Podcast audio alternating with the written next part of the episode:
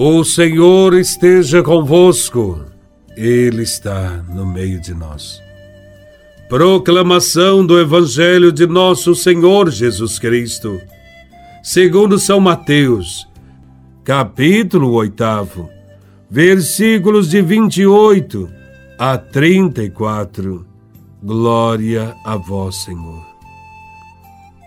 Naquele tempo, quando Jesus chegou à outra margem do lago, na região dos Gadarenos, vieram ao seu encontro dois homens possuídos pelo demônio, saindo dos túmulos. Eram tão violentos que ninguém podia passar por aquele caminho. Eles então gritaram: O que tens a ver conosco, filho de Deus? Tu vieste aqui para nos atormentar antes do tempo? Ora, a certa distância deles, estava pastando uma grande manada de porcos. Os demônios suplicavam-lhe: Se nos expulsas, manda-nos para a manada de porcos. Jesus disse: Ide. Os demônios saíram e foram para os porcos. E logo toda a manada atirou-se monte abaixo, para dentro do mar, afogando-se nas águas. Os homens que guardavam os porcos fugiram e, indo até a cidade, contaram tudo, inclusive o caso dos possuídos pelo demônio. Então a cidade toda saiu ao encontro de Jesus. Quando viram, pediram-lhe que se retirasse da região deles. Palavra da salvação. Glória a vós, Senhor. Neste evangelho, Jesus e os discípulos vão para um lugar de desafios, um campo vasto de missão, um lugar de grandes desafios. Jesus rompe fronteiras e chega a um território pagão chamado de região dos Gadarenos. Esta região está sendo ocupada por soldados romanos e o povo ali é refém destes conquistadores. Ali, Jesus e os discípulos encontraram um povo extremamente oprimido. O demônio que aprisiona e faz mal ao povo é o poder militar dos romanos que está ali. É possível notar a opressão.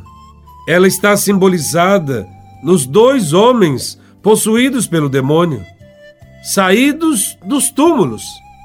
Nesta região, certamente impera a morte. A situação é assustadora e os oprimidos não conseguem ver em Jesus nenhuma possibilidade de libertação.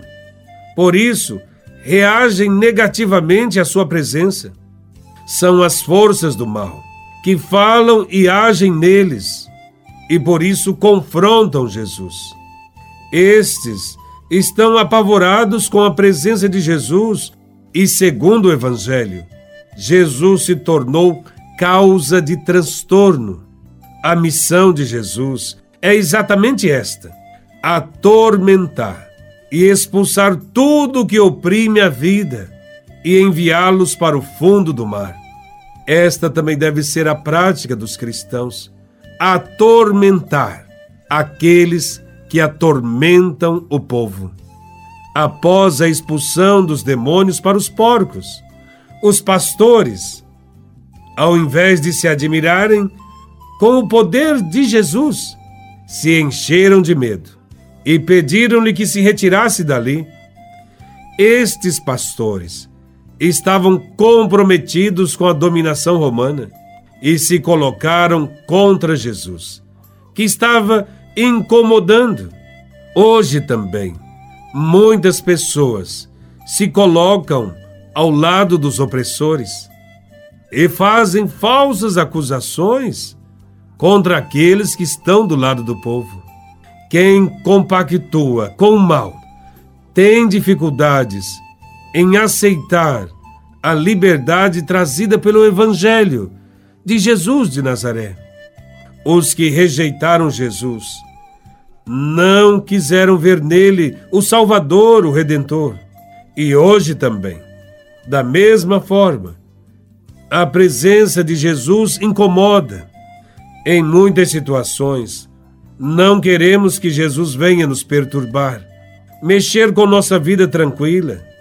Sua presença nos faz pensar no próximo, nos desaloja, nos tira da passividade.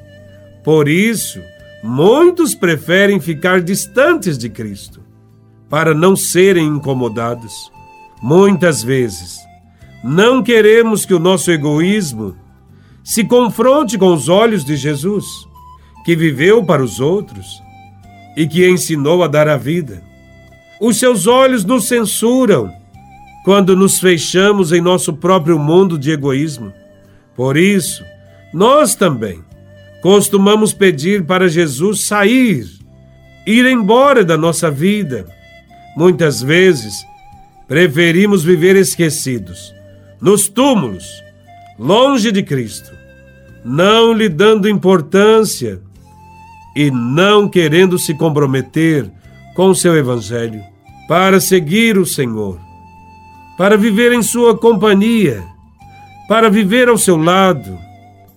Devemos estar sempre dispostos a desprender-se do mal.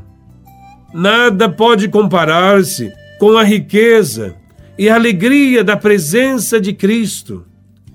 O Evangelho nos ensina que, mais que temer o demônio, devemos confiar em Jesus e lutar contra todo tipo de dominação neste mundo.